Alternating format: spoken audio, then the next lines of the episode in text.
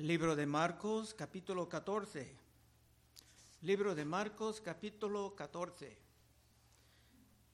En este libro de San Marcos las cosas pasan muy rápidamente. Es que el libro es el Evangelio más corto y no tiene todos los detalles. Pero hemos llegado a la noche antes de la muerte de Cristo. Versículo 1. Dos días después era la Pascua la fiesta de los panes sin levadura. Y buscaban los principales sacerdotes y los escribas cómo prenderle por engaño y matarle. La Pascua era una celebración que empezaba con el éxodo del pueblo de la esclavitud de Egipto. Y en realidad los cristianos iban a pasar por otro éxodo. Como vimos en el último capítulo, los romanos iban a venir en unos años para destruir el templo. Cristo dijo, ni una piedra será sobre otra. Pero los hermanos de la fe, por la advertencia del Señor, iban a escapar.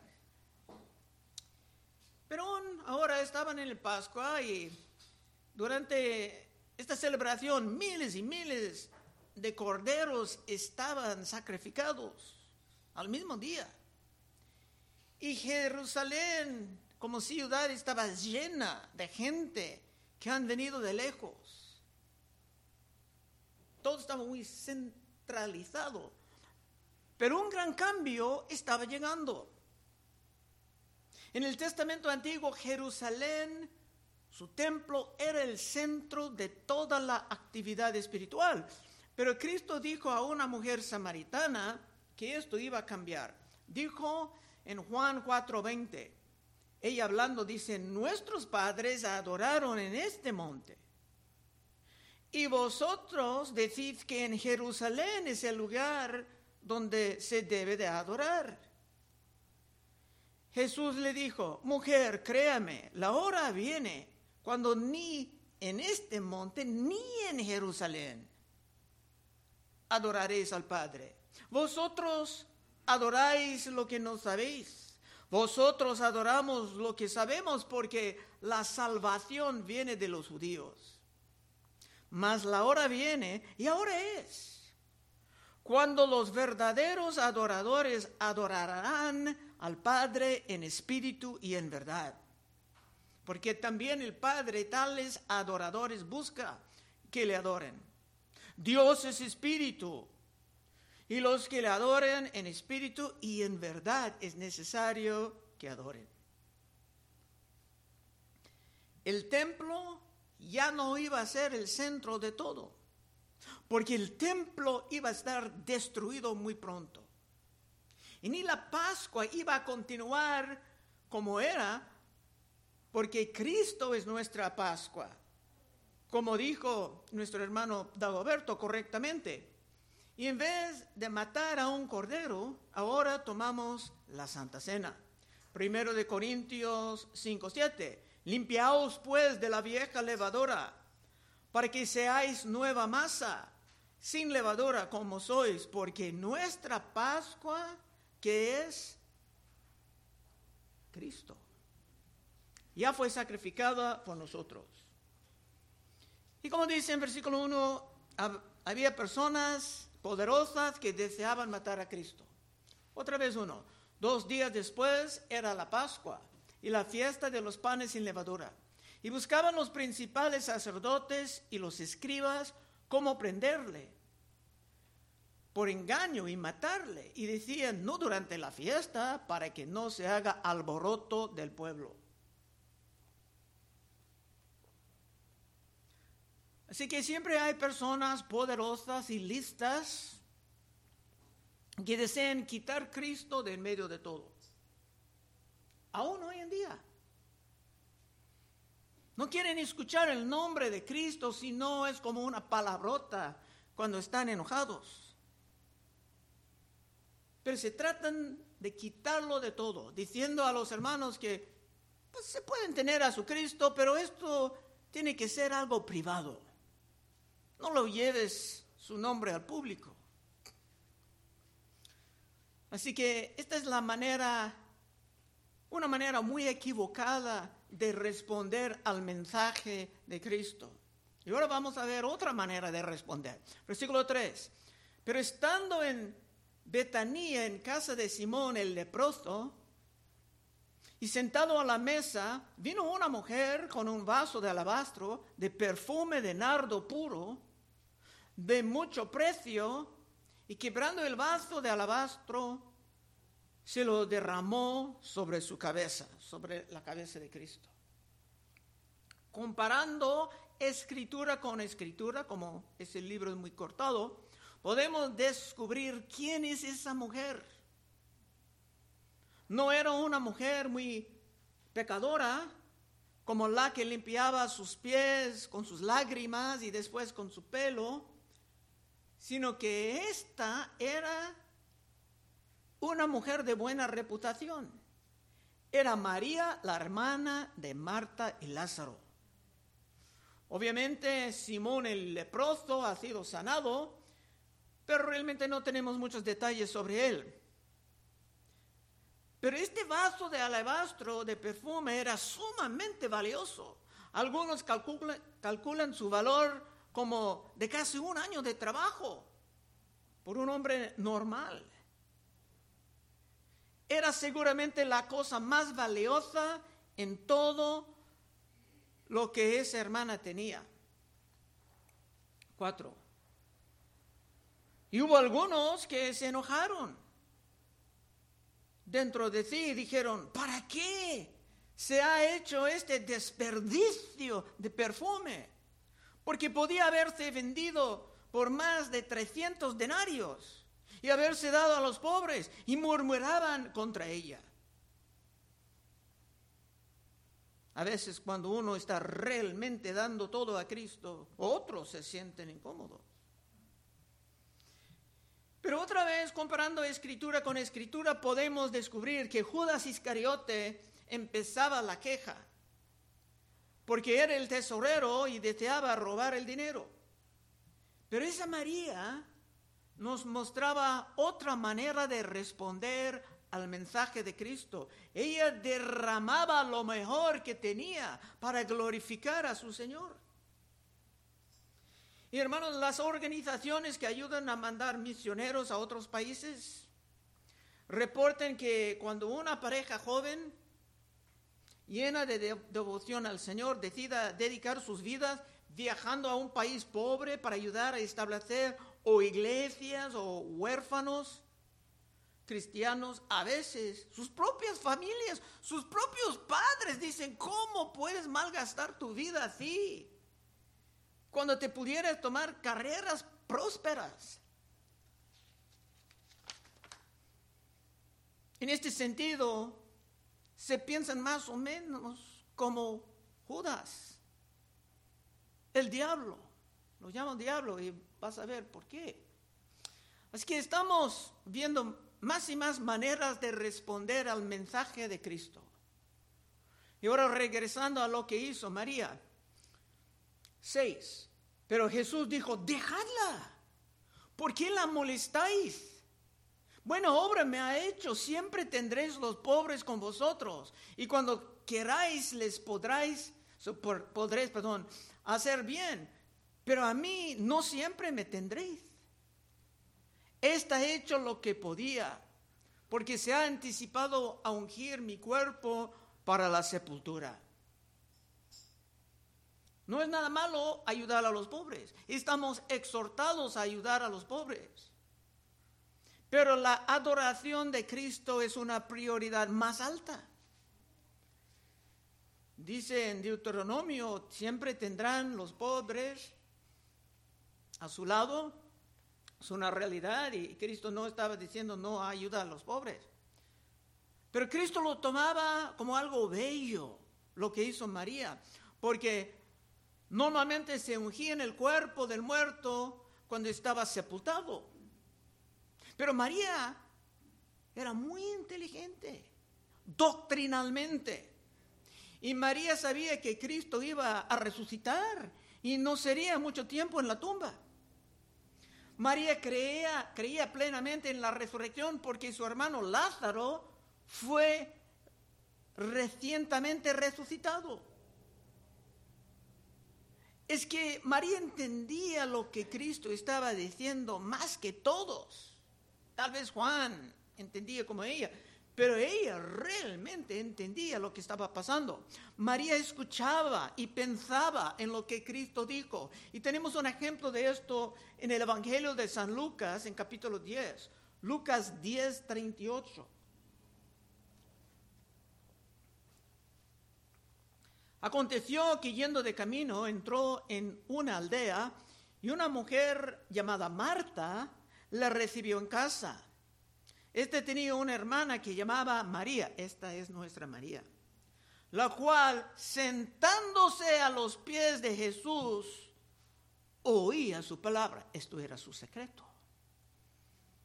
Pero Marta se preocupaba con muchos quehaceres y acercándose dijo, Señor, ¿no te da cuidado que mi hermana me deja servir sola? Dile pues, me ayude.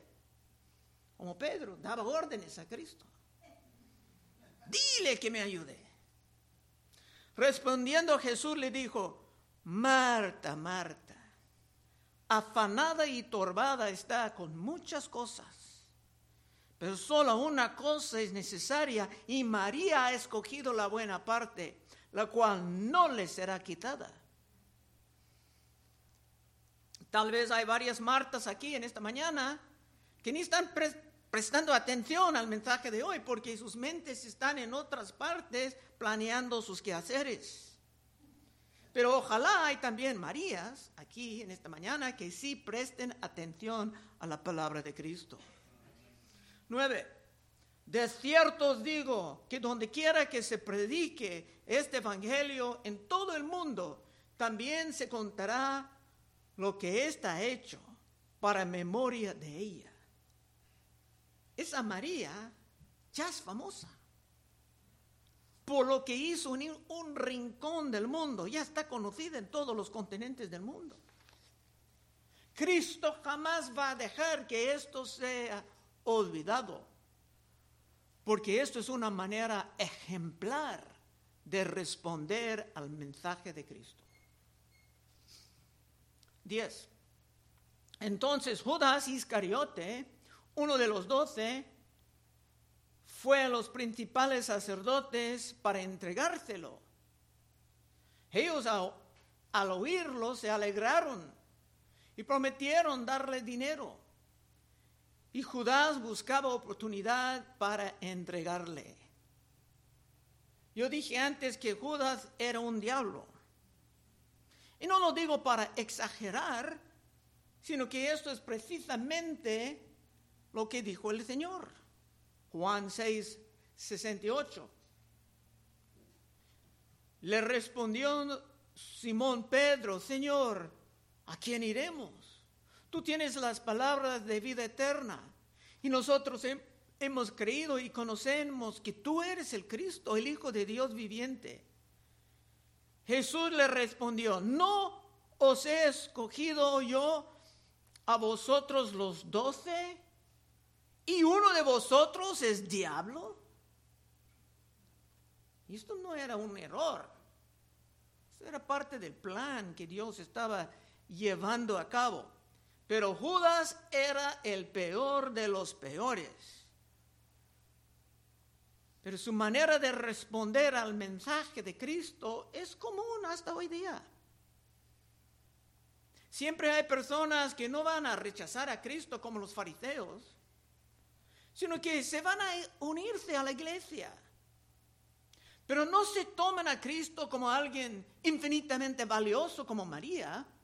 No, solamente siguen a Cristo buscando lo que pueden sacar de él. Se forman parte de la iglesia, pero solamente buscando la manera en que se pueden sacar provecho. Y cuando esto ya pasa y no pueden más, o si vienen tiempos de aflicciones o de persecuciones, se van a tirar a Cristo de sus vidas como basura. Mateo 13 y 20. Y el que fue sembrado en pedregales, este es el que oye la palabra y al momento la recibe con gozo. Pero no tiene raíz en sí, sino que es de corta duración. Pues al venir la aflicción o la persecución por causa de la palabra, luego tropieza. Esos son los cristianos de corta duración, como Judas. Es una manera de responder al mensaje de Cristo, pero como veremos más tarde, es una manera sumamente peligrosa.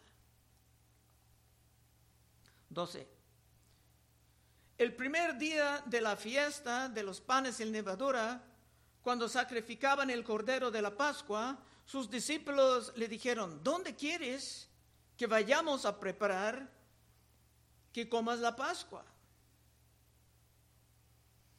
Ellos van a sacrificar la Pascua, pero Cristo va a instituir una transición de la Pascua a la Santa Cena.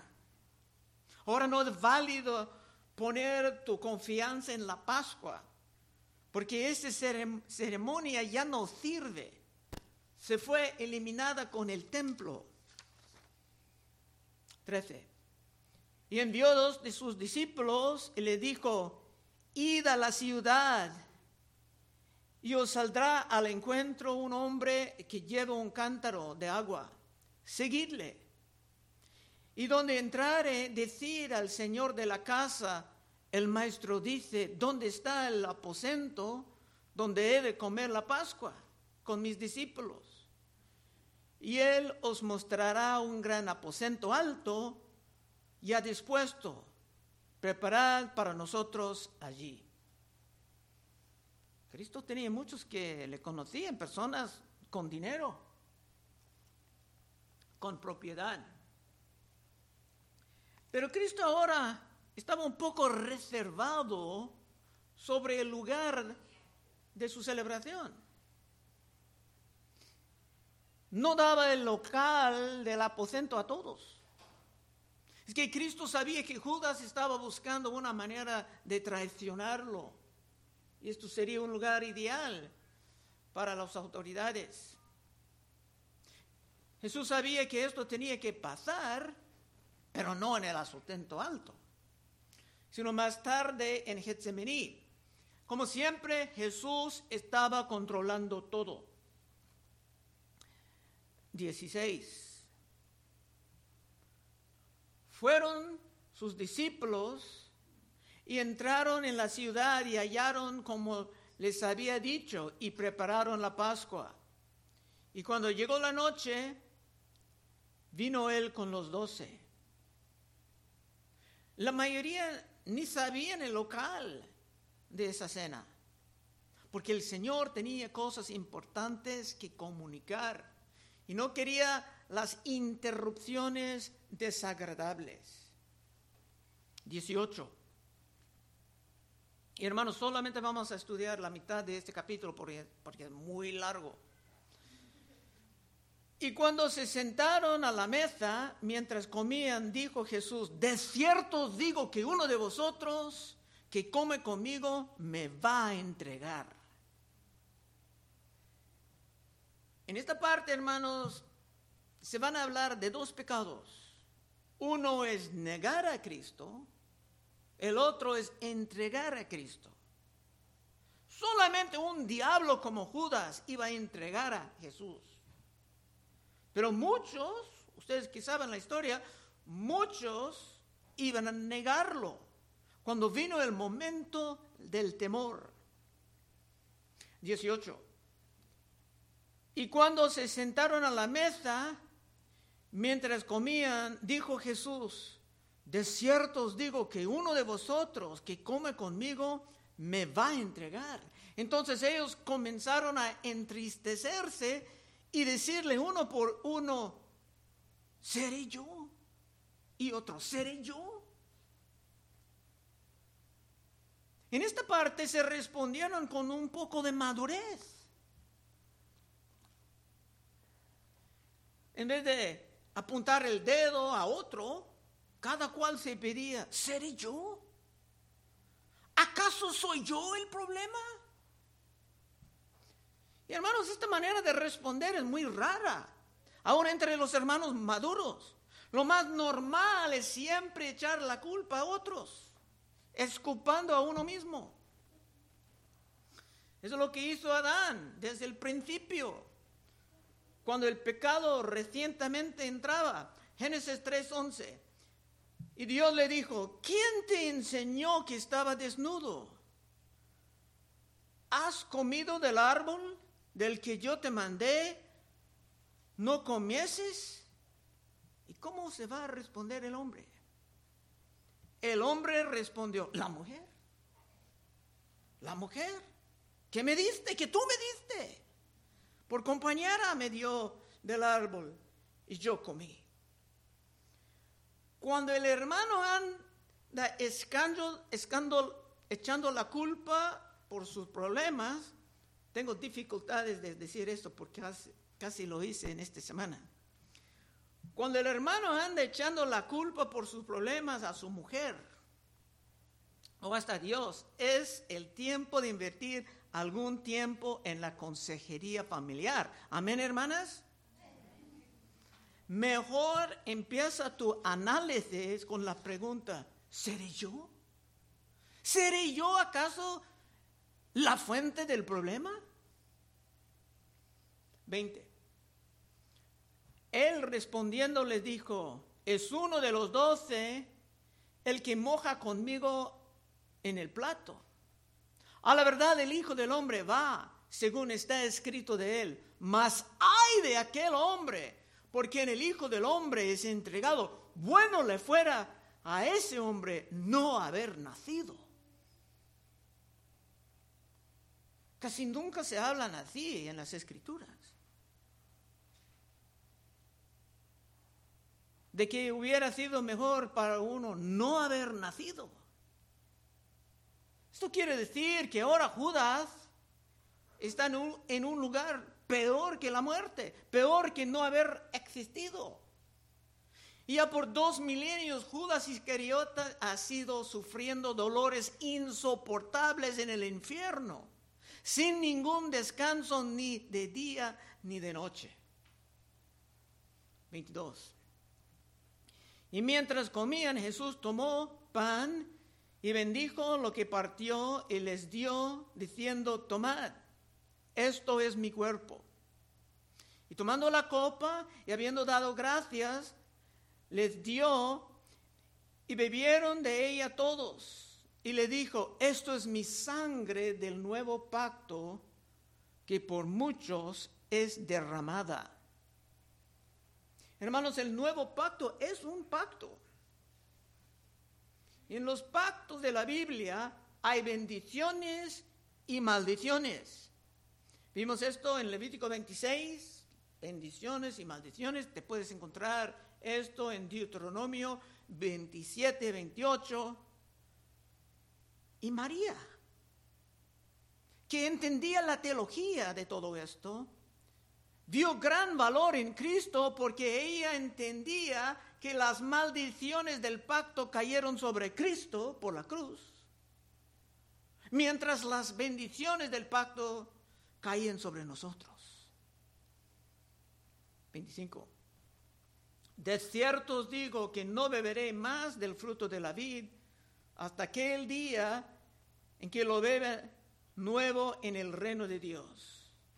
Cuando hubieron cantando el himno, salieron al monte de los olivos. Cristo sabía que su muerte, su cruel ejecución no sería el fin, sino el principio de la fe cristiana, porque Cristo siempre sabía que sería resucitado de los muertos. Bueno, ya con todo enseñado, se pudiera salir para tener su encuentro con Judas, el traidor, el diablo. 27. Están caminando y Cristo va a enseñar más. Entonces Jesús le dijo, todos os escandalizaréis de mí esta noche. Porque escrito está, heriré al pastor y las ovejas serán dispersadas.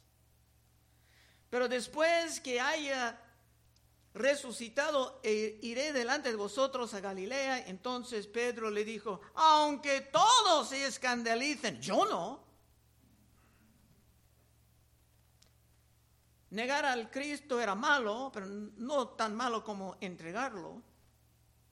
Judas hizo su crimen no por debilidad como los demás. Judas ha caído en la apostasía. Cuando Judas no pudo sacar más provecho del ministerio, cuando Judas escuchaba de sufrimientos por Cristo, estaba dispuesto a vender todo. 29. Entonces Pedro le dijo, aunque todos se escandalicen, yo no. Y le dijo Jesús, de cierto te digo que tú hoy, en esta noche, antes que el galle haya cantado dos veces, me negarás tres veces. Pedro ya por última vez expresaba su gran orgullo en sí mismo, subestimando el poder del diablo con sus tentaciones. Cristo dijo que sí, me vas a negar. Pedro dijo que no, esto no va a pasar. Pedro tenía mucha, muchísima confianza en sí mismo. Y esto siempre en el ministerio viene antes de una gran caída. Último versículo 31. Y estamos cerrando. Mas él, con mayor insistencia, decía, si me fuera necesario morir contigo, no te negaré. También todos decían lo mismo. Bueno, antes, con un poco de madurez, todos se preguntaban, ¿seré yo? Pero ahora, como que estaban regresando a su niñez, dijeron todos, yo no. Otros tal vez pueden negarte, pero yo no. Como que cuando una madre pide, ¿y qué comió todas estas galletas? Y todos los niños responden a la vez, yo no, no fui yo. Conclusión. Hermanos, es fácil condenar a Pedro y otros por su cobardía, como veremos la próxima vez. Pero cada vez que tú escuchas la gente hablando mal de la fe cristiana, o hablando mal de nuestro Señor y tú no dices nada. En un sentido estás copiando la cobardía de Pedro. Pero si tú quieres responder más bien como María, que daba su mejor a Cristo, porque se entendía el valor de lo que Cristo iba a hacer en la cruz. Puedes pasar al frente en unos momentos y oraremos contigo. Oh Padre, te damos gracias por este capítulo. Siempre es bueno revisar esa tierra santa de la semana de tu muerte. Pedimos por tu poder, Señor, especialmente mañana cuando empiezan esa escuela bíblica del verano, de vacaciones. Ayuda, Señor, a las hermanas a recibir toda la ayuda, todos los recursos necesarios y que sea una semana para tu gloria, Señor. Todo esto pedimos en el santo nombre de Cristo Jesús. Amén.